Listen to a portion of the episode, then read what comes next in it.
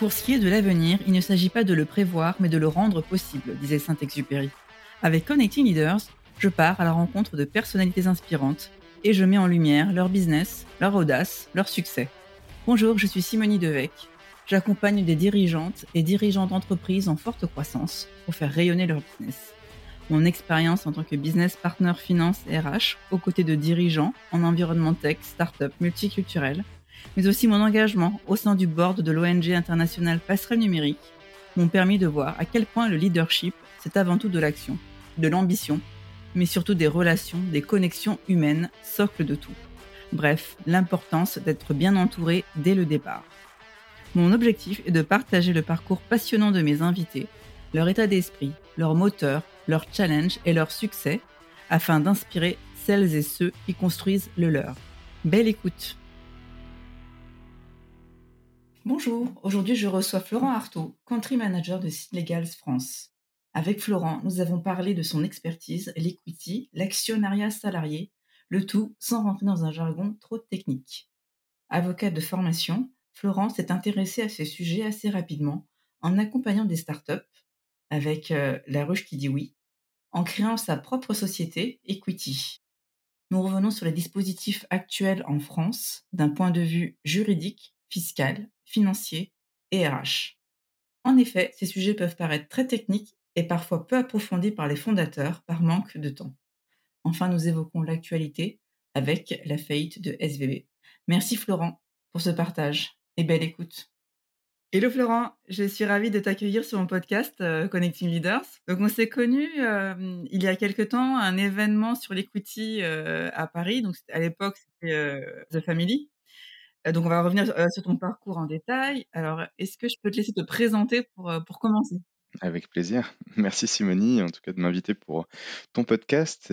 Et donc, pour me présenter en deux mots, moi je suis Florent Artaud, Country Manager France de Sea Legals. Et mon parcours, je suis avocat de formation, donc juriste. J'ai travaillé à La Ruche qui dit oui après avoir passé le barreau de Paris.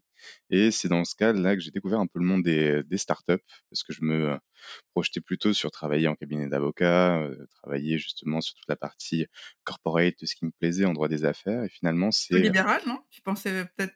Ouais, exactement. Donc c'était justement, je sortais de l'école de formation du barreau de Paris, donc je me disais, de manière assez classique, que j'allais travailler en cabinet d'avocat, avoir ma robe d'avocat, que je n'ai d'ailleurs pas et que j'ai jamais portée, parce que effectivement, j'ai fait un stage dans le cadre de, l'EFB, qui est l'école de formation du barreau de Paris, à La Ruche qui dit oui. J'y suis tombé par justement connaissance de, mon frère qui travaillait là-bas, qui s'appelle Sven Deral, qui était justement en charge de la partie administrative et, financière. Et c'est comme ça que j'ai découvert le monde des, des startups. et moi, j'y ai travaillé en stage. Et puis après, ils avaient fait une levée de fonds.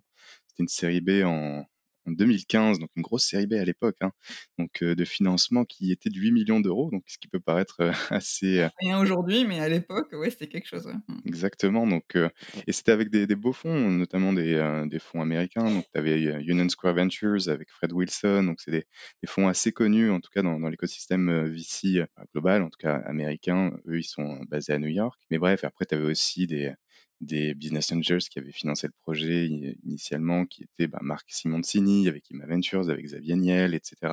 C'est un beau projet parce que la ruche qui dit oui, ça permettait justement d'acheter en direct à des producteurs locaux et donc favoriser le circuit court, etc. Et on était vraiment dans un écosystème assez pionnier sur cette partie-là, cette dimension du circuit court, de la transition agricole, au travers justement d'une idée plutôt tech. Et moi, j'adorais, je découvrais ça donc en sortant d'école où, comme je t'ai dit, je me projetais plutôt sur quelque chose d'assez traditionnel, si on veut. Et j'ai été amené à gérer ben, plein de sujets juridiques. Et bah, c'est à cette occasion où je faisais bah, soit sur la partie traitement des données, RGPD, que ce soit sur les CGV, que ce soit sur du droit social, mais aussi sur tout ce qui est corporate. Donc, il y avait notamment l'intéressement au capital des salariés m'a tenu assez à, cœur parce que c'était une manière de pouvoir intéresser la réussite future potentielle avec le capital qui vous montrait la, valeur et pouvoir intéresser les salariés avec ça. Et c'est après trois ans où j'ai travaillé sur ces aspects juridiques et, et affaires publiques aussi, où bah, j'ai quitté la Roche Kiwi pour créer justement une société qui s'appelait Equity à l'époque et que j'avais créée avec The Family, à ce moment-là, qui était spécialisé sur tout ce partage du capital pour intéresser des salariés, comme je viens de le dire là-dessus. Et donc, j'ai fait ça pendant un an et demi. Euh, et puis j'en terminerai parce que je me rends compte que j'étais assez long dans la présentation.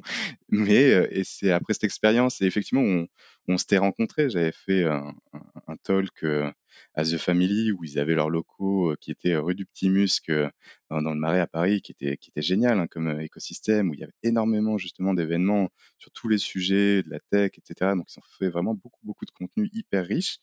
Et bon, à ma petite échelle, j'y ai participé avec ces questions de partage du, du capital.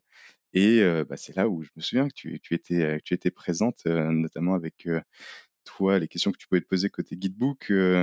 Et, et, donc, après cette expérience-là, donc qui a duré un an et demi, c'est justement après avoir rencontré Julien Seligman, qui est en charge des opérations à, à Seed Legals, par l'intermédiaire d'Index Ventures, donc le fonds d'investissement Index Ventures, qui avait notamment financé Seed Legals lors de leur tour de, série A avec qui j'avais aussi travaillé par ailleurs avec Equity, qui m'a mis en relation avec Julien.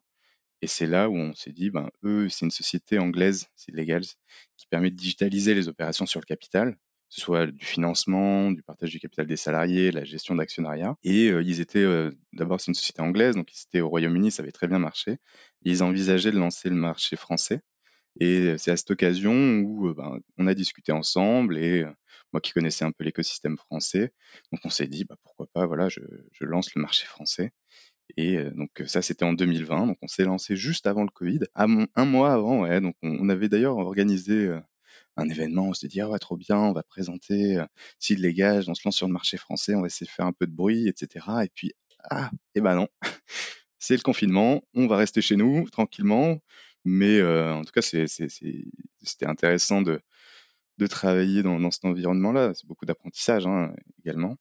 Alors, Index Ventures, c'est ceux qui avaient écrit la, la Bible un peu de, de l'equity. Hein. je pense que c'est une bonne lecture pour quelqu'un qui veut, qui s'intéresse à ces sujets. Exactement. Et, et, le bouquin auquel tu fais référence, Simoni, s'appelle Rewarding Talent et il est disponible gratuitement hein, sur, euh, sur internet. C'est vraiment effectivement cette bible sur tout ce qui est partage du capital. Pourquoi on voudrait intéresser des salariés au capital et notamment nous dans notre écosystème de, de start-up? Il y a vraiment beaucoup de bah, tips, partage d'expériences euh, qu'ils ont collectés au travers des sociétés de leur portefeuille. Euh, il y a vraiment des, belles boîtes et beaucoup de contenu. Et c'est Dominique Jackson, le crédit à, à, qui va ce, ce bouquin, qui est justement le responsable le Head of Talent de Index Ventures, qui est, basé au UK, qui était mon mentor un peu sur ces sujets-là quand j'avais créé euh, Equity, que j'avais rencontré par l'intermédiaire de The Family, qui avait un super réseau, hein, euh, bien sûr, à, l'époque. Et euh, effectivement, le contenu est disponible. Vous tapez Rewarding Talent Index Ventures, vous le trouvez. Ils ont aussi fait un petit simulateur qui s'appelle Option Impact, qui vous permet justement de pouvoir regarder bah, quelles sont un peu les pratiques, de se référencer. Bon, c'est un peu technique, hein, donc pour ceux qui s'y connaissent pas trop, bon bah vous pouvez aller regarder des articles sur Seed Legals ou autre, notamment où j'essaye de donner du contenu, de vulgariser tout ça. Mais ouais, c'est un bon point, tout à fait, Simone. Donc aujourd'hui, tu es country manager chez Seed Legals, comme tu viens de dire. Donc votre mission, c'est assez large, je dirais? Vous intervenez sur quel type de boîte, quel type de mission? Plutôt FR, hein enfin, plutôt France, comme tu viens de dire? Alors, moi, je, suis en charge effectivement du marché français, c'est illégal. Et la mission, tout à fait, elle est assez large parce qu'elle a vocation justement à rendre accessible et faciliter les opérations sur le capital pour les entrepreneurs, euh, et notamment quand ils sont justement au début de leur aventure, là où c'est un peu compliqué, de rendre accessible la partie à la fois finance et à la fois talent. Et quand on parle de ça, c'est quand même les deux piliers, euh, justement, quand on va entreprendre, il faut ben, au début un peu de financement, et après, il faut des talents pour recruter, enfin les recruter, et ensuite faire en sorte que collectivement, on arrive à faire que la société puisse réussir. Mais concrètement, ce qu'on permet de faire à Legals, c'est de pouvoir mettre à disposition une plateforme, donc c'est une plateforme SaaS digitale, qui va permettre de faciliter le roadshow et de créer aussi les documents juridiques. Donc on va pouvoir produire des documents juridiques automatiquement en les paramétrant sur la plateforme, que ce soit pour une partie financement. Donc si on veut faire une augmentation de capital, une levée de fonds, euh, et ben nous, on va pouvoir générer la lettre d'intention, le pacte d'associés, les décisions d'associés, donc tous ces documents juridiques euh, qui vont pouvoir être là du coup généré en quelques clics, plutôt que passer des heures justement à discuter avec les avocats, avec les investisseurs, etc. Nous, ça permet justement de standardiser, effectivement. Donc, ce ce qui est justifié effectivement quand il y a de la technicité, etc. Mais après, quand on est au début justement de l'aventure, l'idée est de pouvoir, en gros, faciliter ces aspects, le rendre accessible, le vulgariser également pour que ce soit un peu moins asynchrone en termes d'information, de compréhension côté entrepreneur et redonner la main. Et, et- et souvent, on, on observe, nous, que ben, certains entrepreneurs peuvent être perdus et c'est pour ça que notre Et volonté tu pas le temps au début, enfin, je veux dire, tu es tellement pris sous l'eau, enfin, en plus quand tu prépares une levée de fonds et cetera, enfin, ça peut prendre beaucoup de temps, enfin, honnêtement. C'est très juste et c'est toute cette difficulté, ce qu'on observe également, de pouvoir à la fois créer cette valeur, initier, ce qui est très compliqué, de se concentrer sur son business d'abord, heu, en voulant faire en sorte que, ben, voilà, heu, si on lance un projet entrepreneurial, ben, il faut itérer, il faut, heu se casser un peu les dents sur différentes choses et et ça, ça te laisse peu de place effectivement sur des sujets annexes, mais qui sont tout aussi importants et quand on dit annexes, heu oui et non, parce que ça peut devenir un peu central, surtout si on a des besoins de financement au début pour se lancer ou même peut-être après. Mais il faut pas que ça dure et que ça empiète non plus trop longtemps sur effectivement le cœur de métier qui est celui de créer de la valeur et de faire en sorte que son modèle puisse marcher. Donc Seed Legals nous, pour effectivement revenir sur, heu, ta question, ça permet de pouvoir générer les documents juridiques, de faciliter ces aspects, que ce soit sur le financement, que ce soit sur, bah, la gestion de l'actionnariat, que ce soit aussi sur le partage du capital avec ses salariés, la mise en place de plans de BSPCE, les bons de parts de créateurs d'entreprise, de souscription de parts de créateurs d'entreprise. Et c'est un peu comme des logiques de stock option, c'est beaucoup utilisé par les startups pour pouvoir intéresser les salariés au capital, comme tu avais pu le mettre en place d'ailleurs, on posait la question avec, avec Gitbook et les salariés à l'époque. Et, donc nous, la plateforme, c'est un modèle SaaS en quelques chiffres, c'est 150 euh, personnes donc au global, et quand je dis au global, c'est à Londres, à Paris, à Dublin et à Hong Kong et Singapour. Et me concernant, moi, je suis en charge du marché français avec une équipe d'une d'une dizaine de personnes. Et on a de, bah, de beaux partenariats. On est basé à Station F euh, à Paris. On a aussi euh, deux personnes qui sont basées à H7 à Lyon, donc euh, pas loin où tu te trouves. Et on a après accompagné plus de 400 boîtes, nous en France, partout sur le territoire français, hein, parce que forcément, quand on parle de digital, c'est au moins la facilité effectivement de faire ça. Ouais. Et, pareil, au niveau global, on a accompagné vraiment des startups un peu partout, avec des investisseurs qui viennent un peu partout dans le monde. Et on en a plus de 40 000 hein, sur la plateforme et plus d'une dizaine, quinzaine de milliers de- d'investisseurs qui ont utilisé la plateforme en finançant des projets. Et au travers justement sur la partie financement, c'est plus de 1,8 milliard. Là, on va peut-être euh, atteindre les 2 milliards qui ont été investis, non pas via, enfin, sur Seed Legals, parce que nous, on ne collecte pas les fonds, mais on facilite justement les investissements, mais qui ont, au travers de la plateforme, permis de pouvoir financer ces, ces projets à cette hauteur de quasi 2 milliards maintenant. D'accord et c'était quel type d'opération? Enfin, si tu peux en parler évidemment. C'était que des séries A? C'était du du seed, du heu? Alors oui, effectivement, c comme je le disais, nous, on accompagne surtout des projets qui sont relativement jeunes, hein, donc les projets qu'on a l'habitude d'accompagner, c'est à la fois du friends and family, donc c'est-à-dire du projet tout naissant, tout jeune, qui vient de se créer, où typiquement, bah, on se dit nous, par exemple, Simonie, on se dit tous les 2, il y a quelqu'un qui est venu nous présenter un projet et qui nous, bah, convainc d'investir dans dans ce projet-là et à titre, bah, je sais pas, si c'est un proche ou qu'importe, bah, on peut mettre 10 000, 5 000 et cumuler, ce premier porteur de projet-là pourra lever, je sais pas, 50 000 €. Bah, on peut faire ce type d'accompagnement et y compris nous, heu, les montants qu'on a pu accompagner jusqu'à 3 000 000 €. Donc heu, on a cette fourchette-là et donc effectivement, c'est plutôt du pré-seed seed, heu, si on qualifie avec, justement les noms en termes de, de, précis, site, série A, etc. Euh, sur le série A et plus, c'est plutôt sur la partie partage du capital où on accompagne des sociétés qui sont un peu plus matures et quand ils vont lever de toute façon des, fonds à ce niveau-là, ils peuvent utiliser la plateforme justement pour gérer leur table de capitalisation, donc qui est actionnaire, comment est réparti le capital de la société, y compris aussi pour euh, partager ce capital avec les salariés. Mais pour la génération documentaire, bah, des documents juridiques pour la levée de fonds, typiquement, souvent, bah, là, on passe avec des avocats soit partenaires, soit des avocats justement bah, de, l'écosystème qui prennent un peu le relais sur ces opérations un peu one shot, parce qu'il y a de la complexité, parce qu'il y a de la négociation, etc. Et en France aussi, ce qui est aussi différent du Royaume-Uni, on a une réglementation applicable avec de la déontologie qui ne permet pas, en tant que société commerciale, de pouvoir conseiller juridiquement et représenter en fait des clients parce qu'il y a le monopole des avocats qui fait que, bah, après, nous, on a des avocats partenaires qui sont justement proches de nous, qui permettent justement de faire en sorte que nos utilisateurs puissent bénéficier de conseils, mais la plateforme en tant que telle, elle, va permettre de générer les documents, de pouvoir donner des informations de manière objective, et c'est des, informations qu'on a par rapport aux données qui sont collectées, parce qu'il y a quand même énormément d'opérations qui sont faites sur la plateforme, donc on a toutes ces données qu'on partage à nos utilisateurs. Alors, on va revenir un peu sur les concepts d'equity parce que ça peut être très nébuleux quand tu t'y connais pas ou quand tu démarres euh, une start-up, par exemple. En vulgarisant, quelles sont les différentes formes euh, d'actionnariat salarié en France? Nous dresser un peu un, paysage très, euh, très high level de ce qui est possible en fait de faire. Bah, effectivement, la, première question qui peut se poser par rapport à, à tout ça, et en étant très high level, et pour peut-être revenir dans le contexte, il y a beaucoup de questions en tout cas débat qui a pu se poser sur le partage de la valeur. Et ne serait-ce que sur cette question du partage de la valeur, c'est de savoir, OK, il y a des personnes qui participent à la création de cette valeur et souvent il y a ben, des parties prenantes dans un projet entrepreneurial et si on parle un peu de nous côté startup, mais ce qui peut être aussi euh, voilà, pour, d'autres projets, hein, c'est euh, ben, il y a les personnes qui initient le projet, qui sont l'équipe fondatrice, euh, il y a ensuite euh, ben, des investisseurs potentiels qui pourraient investir de l'argent dans ce projet-là et qui, en contrepartie, pourraient ben, avoir aussi des parts euh, du capital. Et puis, il y a également une partie prenante qui est indispensable, qui sont ben, les, salariés qui participent à la création de cette valeur. Donc, les trois parties prenantes en question participent à cette création de valeur et à leur, à leur échelle et selon leur profil. Et donc, sur la partie salariée, justement, les dispositifs qui existent en France pour partager cette valeur, il y, en a plusieurs. Déjà, il y a un premier dispositif, en tout cas deux familles qu'on pourrait distinguer, c'est la participation au résultat ou l'intéressement.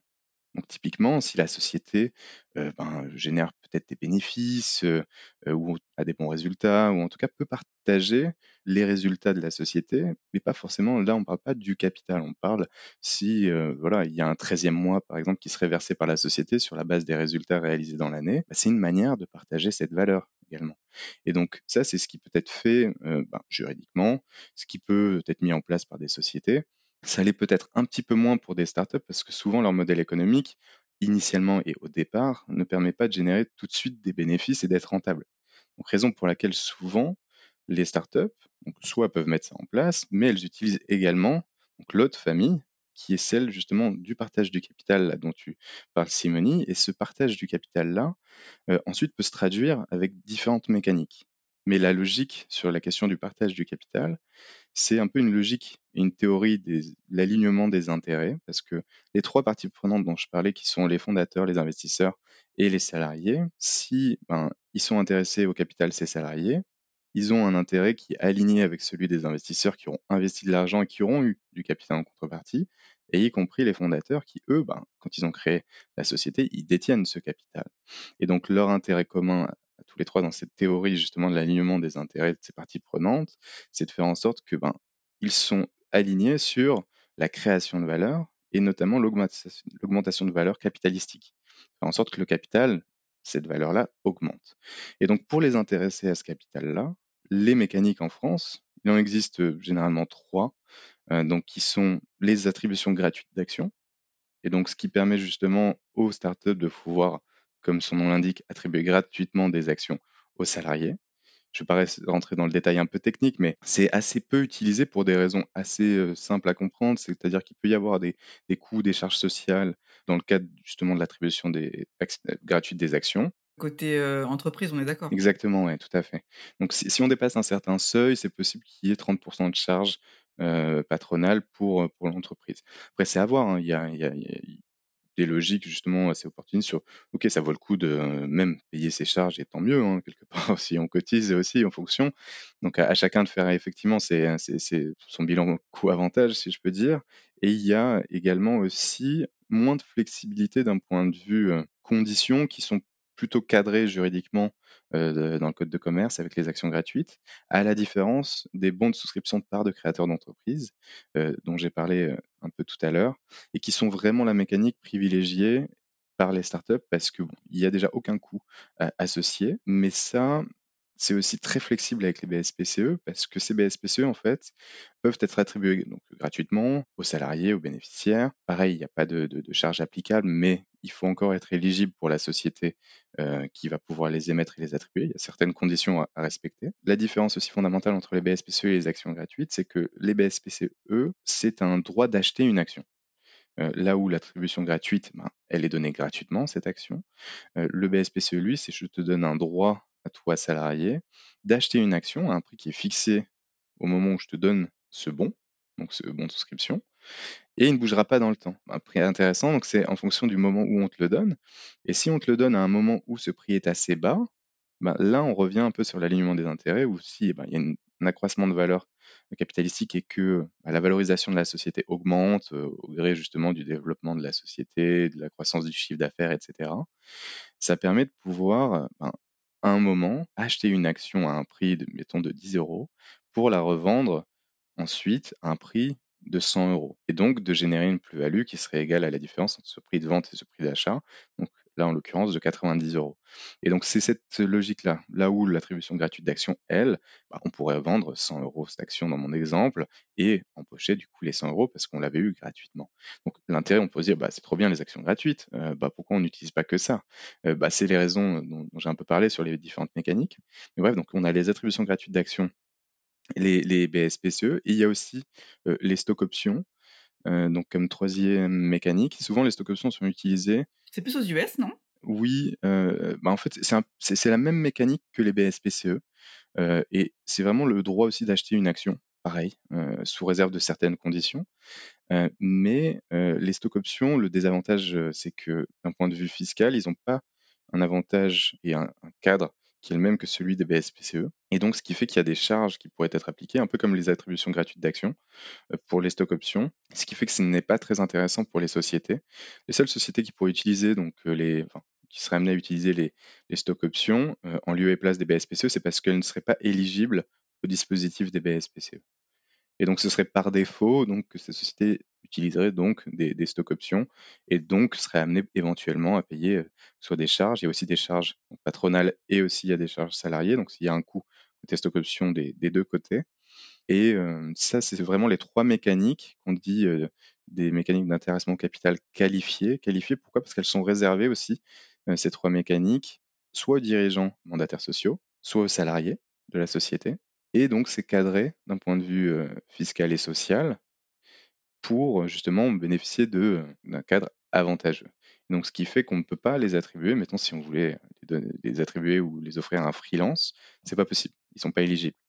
et donc, il existe d'autres mécaniques, mais en tout cas pour les salariés, ce sont ces trois en France qui, qui sont là disponibles, mais la plus utilisée de manière très, en tout cas incontestée, reste toujours les, les BSPC. Et donc, en quoi est-ce un avantage?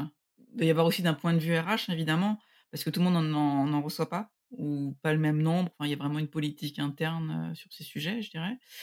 De ce que tu as vu, de ton expérience, qu'est-ce qui fait que tu en as qui en reçoivent, tu en as qui en reçoivent pas? C'est peut-être un peu plus RH. C'est clairement RH. Et, c'est justement là où cette matière, bon, moi, m'intéressait beaucoup, mais où elle peut aussi poser des questions. C'est-à-dire qu'elle est à la frontière entre différents expertises qui sont à la fois, bah, comme tu viens de le dire, des sujets RH, mais des sujets aussi qui sont financiers, qui sont juridiques, qui sont fiscaux. et donc, bah, souvent, c'est des sujets qui sont justement sous le périmètre des services administratifs et financiers, donc on peut y retrouver bah, les RH, le DAF, le juriste. Pour répondre à ta question sur qu'est-ce qui est intéressant là-dedans, ben, c'est pareil, c'est une bonne question parce que souvent on, en discutait aussi et c'est ce qu'on s'est dit, ben, on peut dire bah oui, mais les tickets restaurants ou alors les chèques vacances, c'est limite plus intéressant que des, des BSPCE ou de l'intéressement capital. Exactement. Et puis, c'est sonnant et trébuchant. On peut l'utiliser tout de suite là où effectivement euh, l'intéressement capital, quel qu'il soit, hein, que ce soit au travers de BSPCE ou autre, euh, c'est pas quelque chose qui est euh, acquis tout de suite, en tout cas palpable. Euh, justement, nous sur site légal, on essaie de, avec la plateforme, le rendre un peu plus concret que ce qu'il est avec justement côté bénéficiaire et salarié ben, un compte et où on peut voir les conditions, les contrats, etc. Donc ça matérialise un petit peu, mais sinon ça reste quelque chose d'assez virtuel en quelque sorte. parce qu'on peut le monétiser, déjà que sur du long terme. Généralement, c'est, Est-ce que c'est un risque aussi, finalement? Enfin, oui et non. Donc, c'est réponse un peu de juriste d'ailleurs. Alors non risqué parce que les BSPCE, c'est le droit d'acheter une action. Il y a pas d'obligation de l'acheter cette action. Tu as pas envie, tu veux pas pour X raisons, heu, voilà. Exactement et qu'on quitte la société, heu, ben, à vous bah, après derrière, si vous êtes en possibilité de pouvoir acheter une action, heu, bah, de vous poser cette question en tant que salarié: «Est-ce que ça vaut le coup de l'acheter cette action?» et de prendre donc un risque financier à ce moment-là.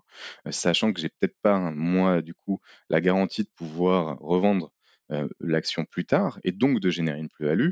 Donc je prends un risque, à la fois financier. Donc là, on met un peu une casquette côté investisseur, après avoir eu cette casquette, heu, salarié, pour se poser la question: «Est-ce que ça vaut le coup?» mais effectivement, donc ça, ça veut dire non, on n'a pas de risque financier parce que c'est pas une obligation, mais oui, ça peut être un un risque financier si on décide de le prendre ce risque, au moment où, ben, on n'est peut-être pas assuré de pouvoir générer une plus-value en vendant les actions sous-jacentes au BSPCE et donc après, gé généralement, la mécanique, elle est faite plutôt pensée, donc où tu ne prendrais pas de risque financier parce que souvent, l'idée, c'est de pouvoir, monétiser au même moment que, bah, les autres parties prenantes dont on parlait, hein, que ce soit les fondateurs et les investisseurs et de faire en sorte, dans cet idéal, de se dire: «Ben, si, il y a une possibilité de monétiser le capital, comment ça se passe?» bah, souvent, c'est par la revente de la société ou son entrée en bourse, ce qu'on appelle souvent, bah, les exits, heu et c'est là où, heu, il y a une question de monétisation du capital et c'est à ce moment-là où, justement, si on est intéressé au capital en tant que salarié, on va, bah, acheter son action, mais tout de suite la revendre et générer une plus-value et monétiser à ce moment-là. Ça, ça reste un peu une théorie, mais qui, heu, se rencontre aussi en pratique, heureusement, quelque part. Sinon, ce serait vraiment un peu une monnaie de singe, ça servirait à rien les les BSPCE. Mais, heureusement, on a vu des cas concrets où ça se monétisait. Heu, si je donne un exemple, heu, bah, un des premiers exemples qu'on avait pu observer, en tout cas moi j'avais vu, heu, de près, c'était, Trainline qui avait, racheté Capitaine Train, à l'époque et donc il y avait certains salariés, bah, qui avaient pu monétiser à cette occasion. Il y a, également, d'autres, exemples, hein qui sont, de plus en plus fournis maintenant, sur, bah, des possibilités de pouvoir monétiser quand bien même on n'a pas encore vendu la société. Il y a des cas de de Spendesk avec, heu, Jérémy Goyot qui lui, heu, voilà, heu, est maintenant, business angel, il investit pas mal, mais est un exemple de salarié qui a pu monétiser des BSPCE et ensuite réinvestir, derrière parce qu'il a pu comme on le dit, en pratique, cash out, un peu cet intéressement capital. Mais l'intérêt, il est vraiment sur du long terme, côté entreprise, de fidéliser, de faire en sorte aussi d'engager ses salariés, heu, sur le long terme en disant: «Bah, regardez, heu, si vous restez avec nous pendant un certain temps, généralement 4 ans, voire même un peu plus, vous avez la possibilité éventuellement de monétiser cet intéressement au capital». Sous réserve de pas mal de conditions, mais quand même et ce qui ferait que, bah, c'est un joli bonus que vous pouvez toucher à un moment. Certes, il est incertain, mais il peut, heu, éventuellement tomber à un certain moment et c'est un bonus qui est quand même assez sympa. Souvent, ça peut se traduire par 1 an de salaire, heu, voire même bien plus.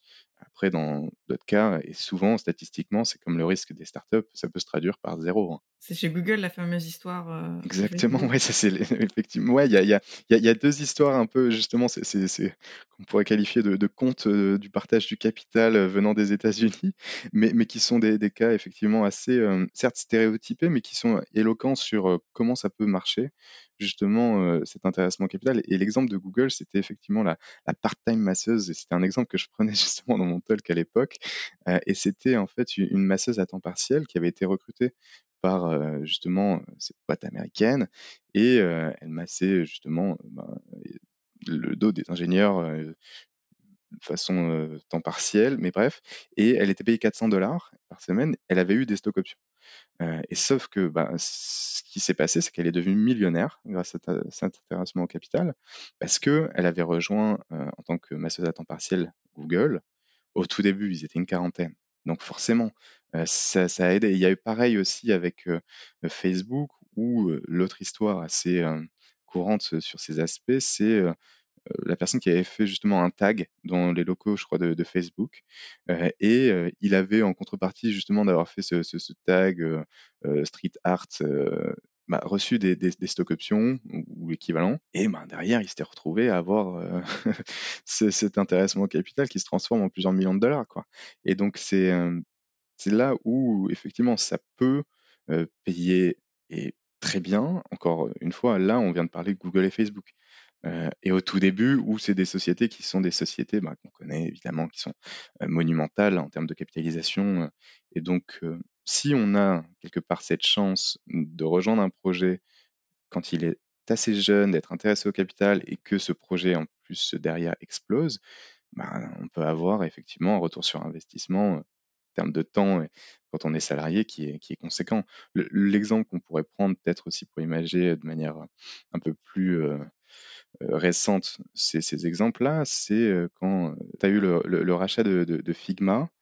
Pareil, à 42 milliards par Adobe, forcément, les salariés qui étaient euh, les salariés de Figma au moment de ce rachat, qui ont été intéressés au capital, j'avais d'ailleurs fait un petit post LinkedIn sur ce sujet, de manière euh, assez, simple en termes de calcul, chacun pouvait toucher euh, un, voire plusieurs millions. Forcément, c'est ça qui est tout l'avantage et quelque part cette chimère derrière le, le partage du capital, mais qui peut se matérialiser. Donc euh, l'intérêt, il est là. Après, il faut pas compter que sur ça non plus. Si on compte que sur ça, quand on est salarié ou même quand on est euh, ben, l'entreprise, forcément, on, risque d'aller euh, faire face à quelques déconvenus parce que quand on est salarié, souvent, l'ancienneté, ou en tout cas le turnover est généralement de 3 à 4 ans, voire même un peu moins, 3 ans et moins. J'ai l'habitude de dire, une année en startup, c'est un peu comme les vies de chat, quoi. C'est c'est x7.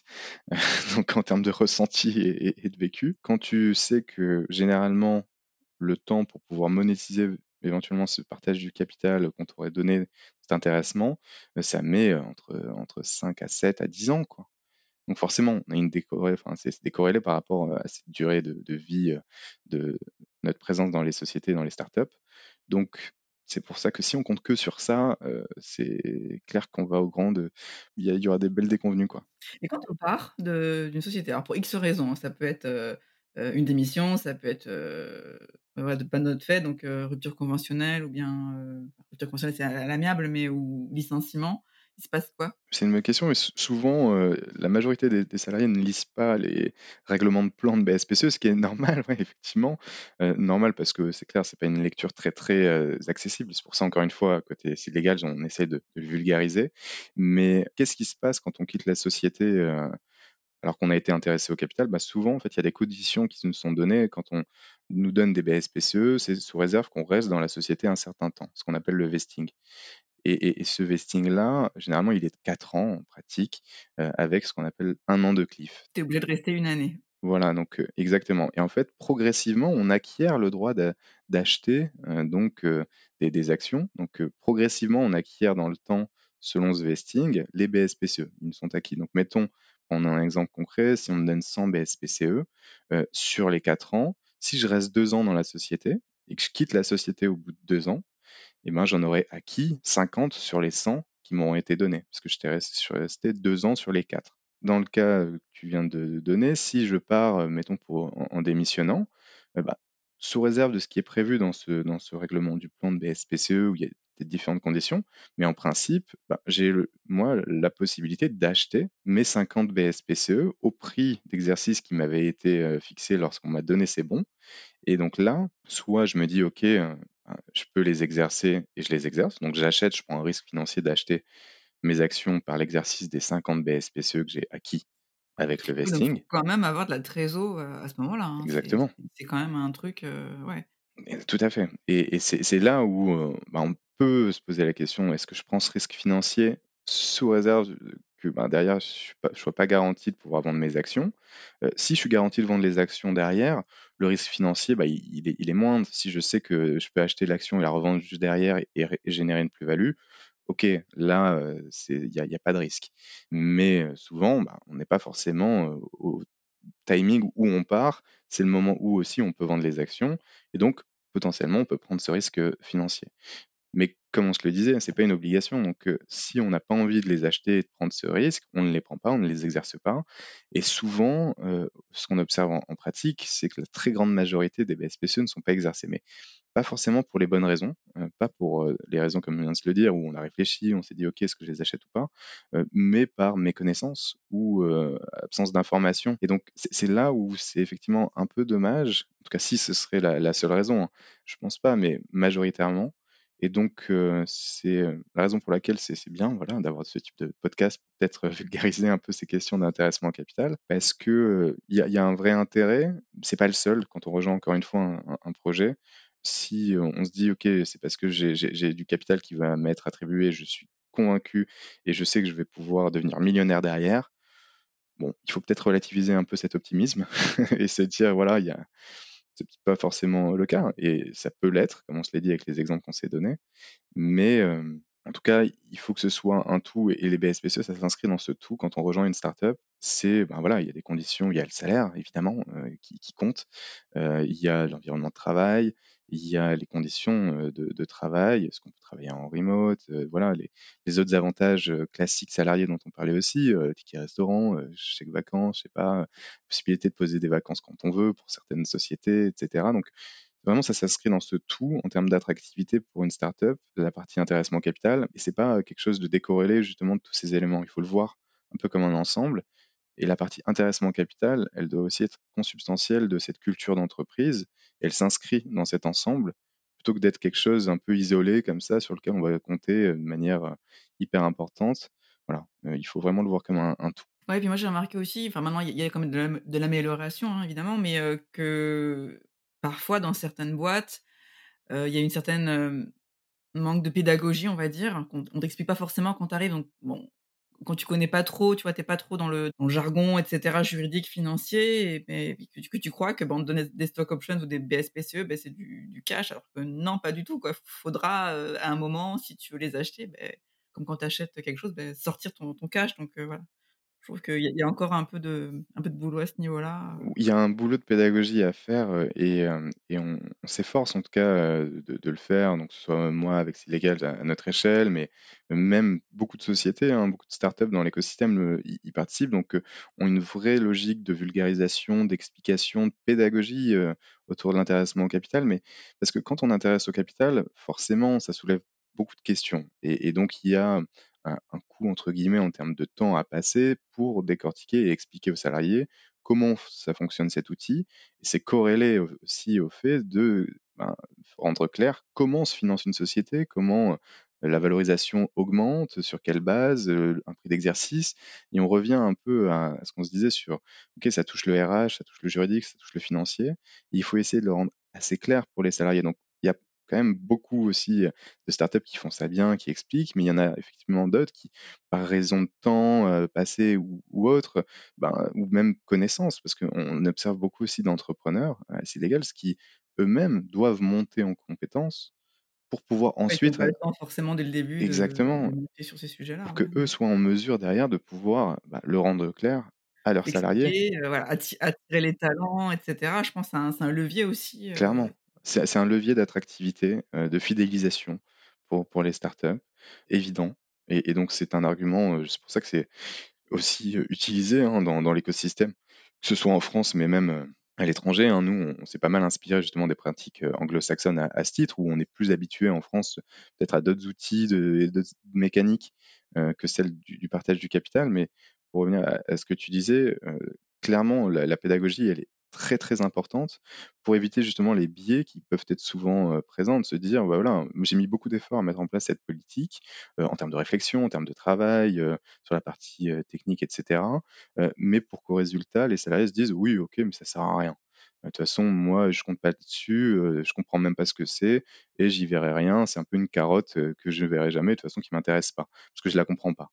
Et donc ça, c'est un peu dommage. C'est effectivement sur cette partie pédagogique où il faut faire des efforts à la fois en interne, mais que ce soit côté, aussi salarié de s'y intéresser, mais aussi côté évidemment, entrepreneur pour faire en sorte qu'on explique de manière assez, claire, OK, c'est quoi les conditions, comment ça fonctionne, un peu le le le b.a-ba même, là-dessus et bah, c'est un bon moyen aussi de pouvoir expliquer là où on veut aller en termes de trajectoire de développement de société. C'est super outil, pour justement faire des ponts entre quelle est ta stratégie, où tu veux aller et dire: «Bah, voilà, tu viens avec moi, on est dans le même bateau, et ben, si tu es intéressé au capital, bah, comme moi fondateur, je vais pouvoir potentiellement monétiser à ce moment-là». Donc c'est c'est un super outil à plein de plein d'égards. Par contre, au niveau, niveau fiscalité, il faudrait que tu nous dises aussi Ouais, bien sûr. Allez, vraiment le en grande masse, hein, parce que voilà, chaque situation, heu, personnelle, heu Ouais, bien sûr, mais mais c'est assez simple, hein, justement, l'outil des des BSP sur cette partie fiscalité. Sur ce point, en fait, c'est ça dépend de ton ancienneté quand on est salarié. Donc côté entreprise, c'est simple, hein, c'est-à-dire il y a aucune charge sociale, il y a pas de coût, heu, vous pouvez le mettre en place. Le coût, heu, qui est assorti à cette mise en place côté entreprise, c'est, bah, uniquement les frais pour le mettre en place et la partie aussi dilution, parce que ça va avoir un impact sur le capital. C'est le principe. Si on donne on intéresse au capital, il faut partir du principe qu'on donne un petit bout de ce capital. Voilà, exactement. Donc ça, c'est clair. Mais côté salarié ensuite, pareil, il y a aucun impôt à payer à quelque moment que ce soit, sauf quand on monétise. Donc en fait, c'est à ce moment-là où si on génère une plus-value et c'est à ce moment effectivement qu'on aura payé des impôts. Quelque part, heu et pour une fois, donc heu, les impôts sont un peu skin in the game si je peux dire. Donc c'est si on touche de l'argent et qu'on paie des impôts, bah, on est content parce que c'est au moment où on aura monétisé et comment ça se passe d'un point de vue fiscalité? Ça dépend de son ancienneté. Donc heu, si on est resté entre 1 et 3 ans, donc et moins de 3 ans dans la société, on a 30% d'impôts auquel il faut ajouter 17,2% de prélèvements sociaux. Ça, c'est pour tout le monde, peu importe ton taux d'imposition? Peu importe ton taux d'imposition. Exactement. Donc ça, c'est vraiment dès lors qu'on a nous, heu, ben, eu du capital, j'ai eu des BSPCE. Dans l'exemple que je donnais, heu, voilà, on a donné 100, j'ai pu en exercer, heu, bah, la totalité, mettons. Je les ai achetés à 10 et je les ai vendus à 100, donc c'est 90. Donc bah, 90 fois 100, on est à 9 000 €. Heu et ben là, je vais payer, si je suis resté moins de 3 ans dans la société, 47,2% prélèvements sociaux et impôts compris. 30% impôts, 17,2 prélèvements sociaux. Bon, voilà, on participe bien là, heu, dans ce cas, à l'intérêt général, hein, quand même, il y a la moitié qui part, heu, justement à ce titre. Mais après, si on, heu, reste plus longtemps, donc plus de 3 ans dans la société, là, c'est la flat tax qui jouera. Donc pareil, hein, peu importe, quel est notre taux d'imposition, à l'IR. Après, on peut opter, hein, éventuellement pour ce taux d'imposition s'il est plus intéressant. Mais généralement, voilà, ce serait la flat tax si on est à plus de 3 ans d'ancienneté dans la société. Donc c'est à compter du moment où on a rejoint la société. Et ben là, flat tax, ça veut dire quoi? Ça veut dire 30% C'est, heu, donc heu, 17,2% des prélèvements sociaux, pareil, mais 12,8% d'impôts. Et donc ce qui fait, heu, les 30% de flat tax, qui s'appliqueraient donc à, la plus-value que je réalise. Donc dans mon exemple, ce serait 30% sur les 9 000 € que je devrais payer. Ouais, je pense qu'il faut pas faut pas faut pas négliger cet aspect. On a tendance à se dire: «Voilà, c'est de l'argent dans la poche», mais je pense qu'il faut faut surtout pas négliger la l'aspect, heu Clairement, fiscal. Non, non, c'est sûr quand on se dit, heu: «OK, je peux toucher 100 000 €», mais que si on est resté moins de 3 ans, bah, il y a y a quasi la moitié qui part, heu, en impôts. Heu, non, il faut l'avoir en tête, ouais. Ça, c'est clair. Alors, là, on enregistre, on est donc, quasiment fin mars, hein et il y a eu un petit enfin, un «événement» entre guillemets, heu, avec la SVB qui a malheureusement, heu, eu une faillite, on va dire, hein. SVB, c'est une, une banque, heu, américaine avec beaucoup, beaucoup de start-up qui détenaient, des fonds là-bas. Donc, on pense qu'il va y avoir un voilà, un impact. Est-ce que bon là, c'est un peu trop tôt pour le dire et bon voilà, on n'est pas on n'est pas voyant. Est-ce que toi, as tu as une idée un peu de ce qu'il peut y av qu'il pourrait y avoir, hein? On met de voilà, du conditionnel évidemment, hein, on peut pas voir qui ce qui va se passer dans l'avenir. Qu'il peut y avoir comme impact dans dans l'écosystème, heu? Ouais, bien sûr, alors effectivement, je je je ne suis pas économiste ni, heu, ni analyste Voilà, et encore moins vraiment voyant, met vraiment des hein. Pincettes, hein, mais je mais mais ouais. clairement, mais mais en fait, ce qui est intéressant de voir, c'est un peu, heu, depuis 2021, si on prend un peu justement de recul et on regarde, rétrospectivement ce qui s'est passé depuis, heu, bah, de de 2021 où il y a eu un boom en fait, en 2021, dévalorisation, du cash à investir, il y avait vraiment un écosystème très, très favorable pour les entrepreneurs et pour lever des fonds. Heu, donc c'est toujours compliqué, hein, de lever des fonds, faut faut pas me faire dire ce que ce que je n'ai pas dit, mais en tout cas, le contexte était assez favorable aux entrepreneurs parce que, heu, il y avait beaucoup de cash, heu, beaucoup d'investisseurs. Les investisseurs aussi faisaient, il y avait une grosse concurrence sur l'investissement dans, dans, les startups en 2021. Ça a changé avec le paradigme qu'on connaît, donc qui est celui malheureusement donc, de la guerre en Ukraine, donc un contexte géopolitique assez incertain, la montée aussi ben, voilà, des, prix, l'inflation. Donc on, on, est dans cet environnement-là qui est quand même moins favorable. Et ce qui a aussi été vu, c'est une baisse drastique des valorisations des sociétés américaines donc ça en 2022. et il y a eu un plongeon. Et, donc forcément, ça a eu un impact par effet domino jusqu'aux sociétés et aux investissements dans des startups plutôt jeunes. donc c'est parti forcément, ça part souvent des États-Unis. Tout ça, on va y revenir sur la SVB, mais et ça vient en Europe après justement cet effet domino également, et de la même façon des sociétés matures aux sociétés un peu plus jeunes, parce que bah, justement le tissu économique dans cette partie forcément est, assez relié. Et donc là-dessus, on observe donc un environnement et un paradigme qui a changé assez drastiquement, donc plutôt favorable en 2021 aux entrepreneurs pour lever des fonds, et maintenant ben, moins favorable, plus compliqué de pouvoir lever des fonds, et donc plus favorable côté investisseur d'un point de vue négociation. Money is king, si, si, je peux dire, à ce moment-là. Et pareil, les valorisations forcément ont été drastiquement baissées, sont devenues peut-être un peu plus rationnelles. Et donc on était vraiment dans cette logique de se dire, OK, maintenant l'écosystème s'est assaini, avec une baisse des valorisations qui était devenue un petit peu folle et irrationnelle, où là, on rentre plutôt dans une question de rationalisation de l'écosystème, mais tout en ayant en tête, OK, une certaine incertitude, notamment avec bah, le contexte géopolitique et économique actuel.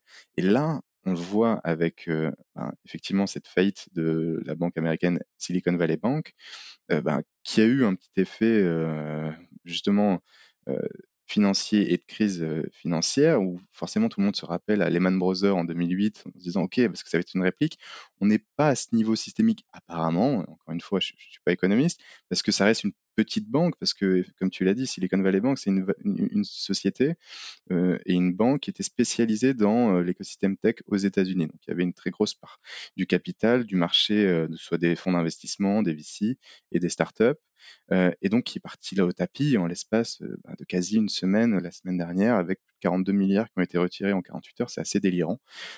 et donc, forcément, il y a un impact dans l'écosystème. S'il n'est pas systémique ou, rationnel concrètement, parce que ça fera peut-être tomber. Il y a d'autres, il y a par exemple First euh, Republic, qui est une autre banque euh, qui avait perdu plus de 70% de sa cotation euh, là, mais après qui a rebondi à plus de 60%. Bref, on est dans cette instabilité-là. Et donc, les marchés financiers n'aiment pas l'instabilité. Et effectivement, donc pour revenir à la Silicon Valley Bank, là, on ne sait pas trop ce qui va s'en suivre. Donc c'est pour ça que tu as raison, tu dis, on parle au conditionnel et clairement, mais il va y avoir forcément un impact. Donc Silicon Valley Bank, en tout cas en, Angleterre, euh, parce qu'ils avaient une branche euh, au UK qui a été rachetée à un pound. HSBC Exactement. Donc, qui a été racheté par HSBC. Il y a eu un buy-out aux États-Unis de la Silicon Valley Bank par le gouvernement pour justement éviter qu'il y ait euh, ben, une faillite qui empêche de pouvoir payer justement les, personnes, les épargnants qui avaient, enfin c'est pas forcément l'épargne, mais bref, qui avaient du, cash dans cette banque. Pour la France, on est un peu moins exposé parce qu'il n'y a pas vraiment de banque spécialisée dans le domaine startup. Forcément, il y a eu des effets de marché sur ben, les, établissements bancaires, que ce soit la BNP, que ce soit la Société Générale, qui ont, chuté un peu au CAC 40. Mais en tout cas, ce qu'on peut se dire, c'est que si d'un point de vue rationnel, en tout cas concret et pragmatique, c'est bien sûr pas forcément un bon point mais on sent pas encore ces éléments venir et donc nous mettre dans une récession ou autre, parce qu'il faut corréler ça avec l'inflation, il y a plein de choses. Hein. Mais là où je veux en, venir, c'est qu'il y a un, un, autre élément négatif qui va jouer sur la mentalité, sur forcément plus l'aspect irrationnel, qui est celui du sentiment sur bah, les marchés. et donc forcément, ça va avoir un impact qui est pas positif sur l'écosystème euh, qui est le nôtre tech, parce qu'en plus, bah, c'était une banque américaine spécialisée dans le domaine de la tech bah, qui part en faillite d'un coup. Donc, ça rajoute un peu de brouillard, d'incertitude, là où bah, on a un contexte qui est quand même assez incertain et pareil, que ce soit côté inflation, que ce soit côté euh, géopolitique, qui est euh, on a vu des, plus beaux jours, je pense. Hein. Donc, euh, on est un peu dans cette incertitude. Il y a toujours des, investisseurs, bien sûr, hein, en France, euh, qui, investissent, que ce soit des business angels, que ce soit des fonds d'investissement early stage, etc. On les voit. C'est quand même plus dur. côté entrepreneur de les convaincre parce que forcément, c'est un peu moins le cadre que je décrivais en qu'en 2021. Mais bon, on va voir ce qui se passe, mais on, se souhaite en tout cas que ce soit assez contenu, cet effet Silicon Valley Bank, et on va voir la suite. Donc pour terminer, Florent, quel conseil pourrais-tu donner à un entrepreneur, un, un fondateur, cofondateur de start-up sur ces sujets d'equity justement? Alors, mon conseil serait effectivement, donc si il est mis en place un partage du capital, de prendre le temps de pouvoir l'expliquer, de prendre le temps de corréler aussi cet intéressement au capital au développement et à la stratégie de la société et de faire en sorte que ce soit clair en évitant les écueils, en comparant voilà le partage du capital avec par exemple du salaire et que le salarié lui ben ait une confusion et un manque de clarté sur ok qu'est-ce que je peux attendre concrètement de ce partage du capital et peut-être de le confondre avec quelque chose comme du salaire qui est sonnant et trébuchant et qu'on peut ben, toucher de manière concrète assez rapidement en principe tous les mois. Donc voilà. Conseil de clarté de pédagogie et après le leadership sur la vision de la société. D'accord, ok. Donc on peut vous retrouver site légal sur les réseaux sociaux. Il me semble que vous faites pas mal de webinars, c'est ça? Exactement. On fait un webinar par semaine. Vous pouvez nous retrouver sur LinkedIn en nous suivant, en vous abonnant sur notre page LinkedIn sur euh, Euh, vous avez pareil beaucoup de contenu, euh, que ce soit sur notre blog où on remet justement les webinaires qu'on a pu réaliser sur toutes les thématiques, hein, que ce soit partage du capital, que ce soit financement ou autre. On aime bien aussi donner la parole à nos utilisateurs et aux entrepreneurs hein, qui sont eux qui, qui suent, hein, qui sont ceux euh, justement à qui euh, il faut. utilisateurs. Ouais, qu'il faut donner le, le, crédit, le mérite et en tout cas la lumière. Donc, ouais, nous retrouver sur notre site, sur la page LinkedIn et puis sur des podcasts comme le tien, Simonie. Génial. Merci beaucoup, Florent. À très vite. Merci à toi. Très bonne journée. Salut. Merci d'avoir écouté cet épisode de Connecting Leaders. Si vous avez aimé cet épisode, vous pouvez soutenir le podcast en vous abonnant sur votre plateforme d'écoute ou en le partageant autour de vous ou encore en laissant un commentaire sur Apple Podcasts. Merci et à très vite.